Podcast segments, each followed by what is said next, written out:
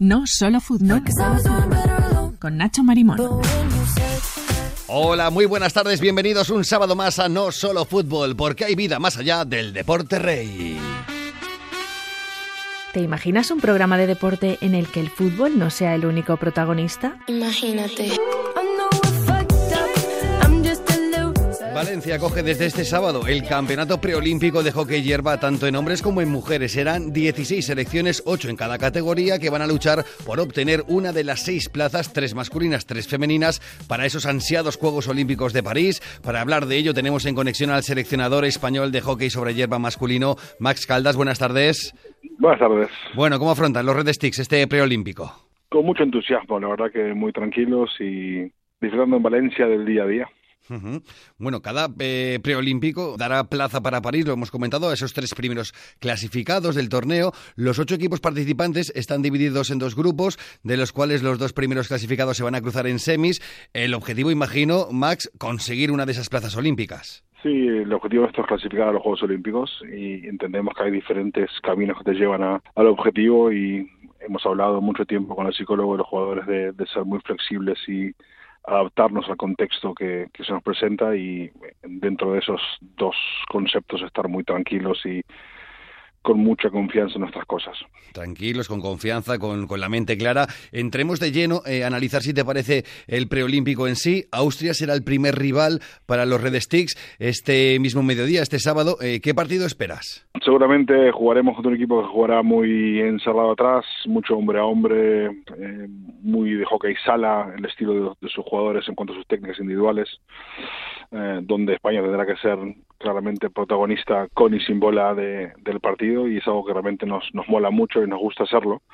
Así que mm, esperamos un partido, como todos los primeros partidos de torneo, son, son, son, son complicados, son por ahí nerviosos, pero los chicos están muy bien y los vemos muy bien en el día a día y tuvimos la suerte de jugar contra Austria tanto en el verano pre-europeo como en el europeo, fue también el primer partido europeo, así que tenemos recientemente esas sensaciones de, de que nos encontraremos, así que estamos por eso con mucha tranquilidad.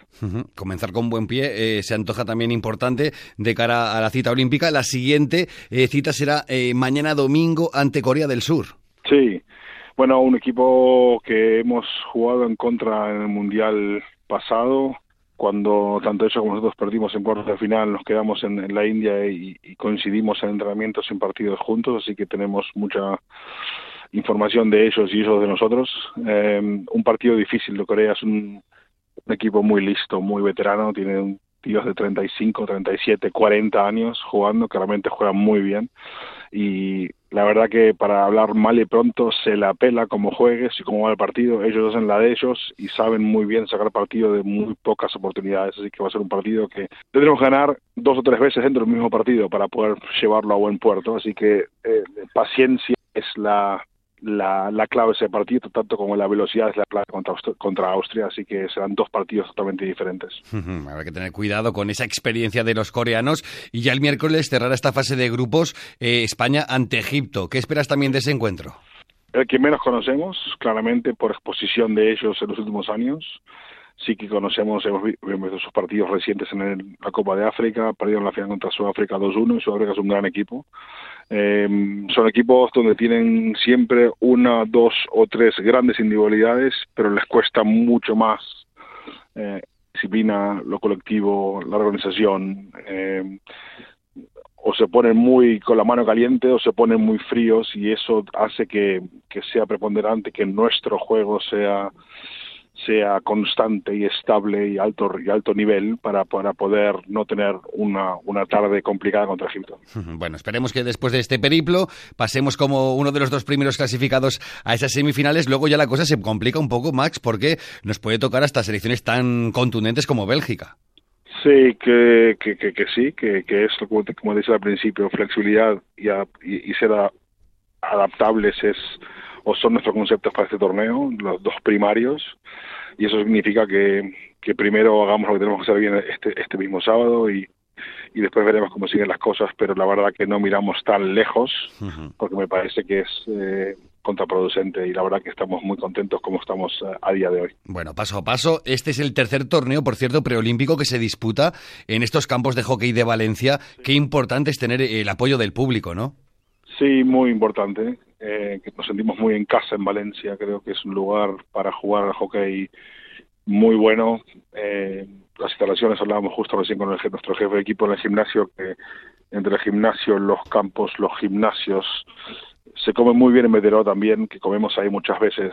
Eh, el tema de estar en la playa, de tener la chance de escaparte de, de, ese, de esa burbuja que es el preolímpico también y, y, hacer otras cosas es, es muy relevante y Valencia te provee con todo esto y más y aparte jugar para, para, para con tus familiares, amigos, compañeros de clubes y demás, la verdad que mola mucho y estamos con muchas ganas. Bueno, están todos los ingredientes de nuestro lado para que hagáis un gran preolímpico. En Valencia también disputasteis eh, hace más o menos un mes ese torneo Cinco Naciones. Sí. En el último encuentro vencisteis a Francia, quedasteis en tercer lugar con un balance de dos victorias, eh, dos derrotas. ¿Sirvió un poco de, de ensayo general de lo que os espera este fin de semana? Siempre sirve. Creo que no hay partido que juegues estalle que tengas que no sirva, creo que siempre sacas conclusiones positivas. A mí me gusta mucho ver el vaso medio lleno, no medio vacío, así que eh, la verdad que es muy divertido y muy reconfortante tener a los chicos contigo tantos días juntos, eh, sin cosas externas que nos puedan realmente interrumpir nuestro flow y, la verdad que esas incondiciones fue para nosotros muy bueno por varias razones. Uno, por lista, y convocatoria para este torneo y dos para volver a jugar juntos después de mucho tiempo y jugar partidos competitivos contra equipos top como India, como Bélgica, como Alemania que están los están preparándose para para o el Juego Olímpico o el Preolímpico y Francia, así que estamos muy contentos de de haber participado en ese torneo. Antes hablabas de, de, lo importante que es la mentalidad de trabajar lo psicológico con los jugadores. Eh, ¿Cómo se encuentra la plantilla? De, ¿Con qué actitud de cara a, esta, a este preolímpico? Muy bien, muy tranquilos. Nuestro, desde que comenzamos juntos hace dos años y medio, dijimos que nuestro enfoque es 100% España y por ahí ahora estamos en 90-10, España y el resto del mundo y, y nos conocemos bien, creo que estaba instalado cómo, cómo nos comportamos, cómo somos, quienes queremos ser, cómo jugamos y eso es bueno porque te ayuda mucho en, en estar emocionalmente mucho más estable ante esas derrotas porque conoces de qué van los feedback, de qué van las preparaciones, de qué van los ajustes y eso nos hace mucho más, para mí, mucho más potentes y, y por eso estamos tranquilos y, la verdad que esperando este sábado el, el, partido contra Austria con muchas ganas. Bueno, lo acabas de apuntar, sois un, un cuerpo técnico relativamente nuevo, eh, llegasteis en este nuevo ciclo olímpico que además es muy cortito, estos serían vuestros primeros juegos, eh, ¿cómo afrontas personalmente como seleccionador un preolímpico eh, como este? Bueno, como te dije, me parece que el, el, enfoque va a ser hacia lo nuestro, hacia adentro, eh, tanto de forma individual como de forma grupal. Eh, me parece cuando el enfoque es hacia lo tuyo, hacia adentro, tenés mucho control sobre las cosas que haces, que decís y cómo las haces, y te dejas influenciar mucho menos por lo externo, que es lo que muchas veces te quita el foco en lo que hay que hacer, lo que es relevante. Así que nada, con la experiencia mía que tengo de jugar preolímpicos y Juegos Olímpicos con los chicos y con el staff, y la verdad que con un grupo joven pero muy hambriento, y con muchas ganas de, de crecer y de competir por, por medallas, estamos conscientes que será un desafío muy importante, que nos, nos exigirá nuestra mejor versión, pero también eh, con el desafío de, de poder ser nuestra mejor versión en Valencia para nuestro público, así que con muchas ganas.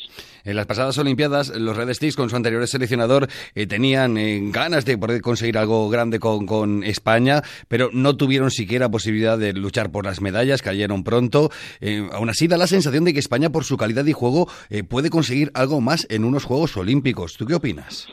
Bueno, creo que es, es, el gran desafío de cualquier deportista. Yo creo que cuando uno sueña con jugar un juego olímpico, la ilusión de jugar por medallas siempre latente creo que mis experiencias son que como jugador y como entrenador que cuando llegas a la ceremonia de apertura de los juegos y la flama se enciende creo que tus sensaciones en tu cuerpo te dicen bueno vamos a vamos a por las medallas después a veces la realidad te lleva a otros caminos pero me parece que esa ambición y ese y esos deseos y esos sueños si no los tenés a este nivel no puedes realmente competir para para comenzar. Así que pensemos primero en el preolímpico y cuando pase lo que tenga que pasar, si nos clasificamos, pensaremos seguramente en grande, pero con los pies, los pies sobre la tierra. Soñaremos, visualizaremos ese éxito que también los psicólogos dicen que es muy importante para, para conseguirlo. Bueno, Así por, es. Sí, por cierto, la selección española sub-21 de hockey hierba viene de conquistar el bronce en el Mundial de Malasia. Eh, ¿El relevo generacional está asegurado, seleccionador?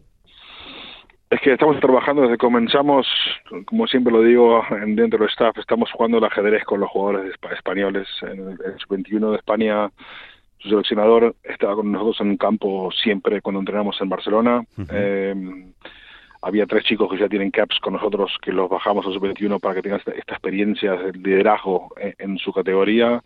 Hay otros cuatro chicos en nuestro grupo de desarrollo que entrenaban con el grupo A todo el tiempo conmigo en Barcelona o en Santander o en Madrid y ahora hay tres más que sumamos antes del Mundial a la lista de la Pro League que se viene. Así que creo que las expectativas eran positivas. Después hay que ir a Malasia con la comida, con el jet lag, con el clima, poder competir y la verdad que los chicos lo han hecho muy bien y, y por suerte pensamos que la forma de trabajar nuestra, que es el día de hoy a medio plazo, eh, está realmente dando sus frutos y el recambio está siempre latente eh, y yo creo mucho en la juventud. Tenemos esas jóvenes promesas que son auténtico oro para los próximos años. Max, eh, le deseamos lo mejor a la selección y a nuestro seleccionador, a todo el staff técnico en este preolímpico que comienza este mismo sábado. Muchísima suerte y ojalá, seguro que sí nos veremos en París. Muchas gracias.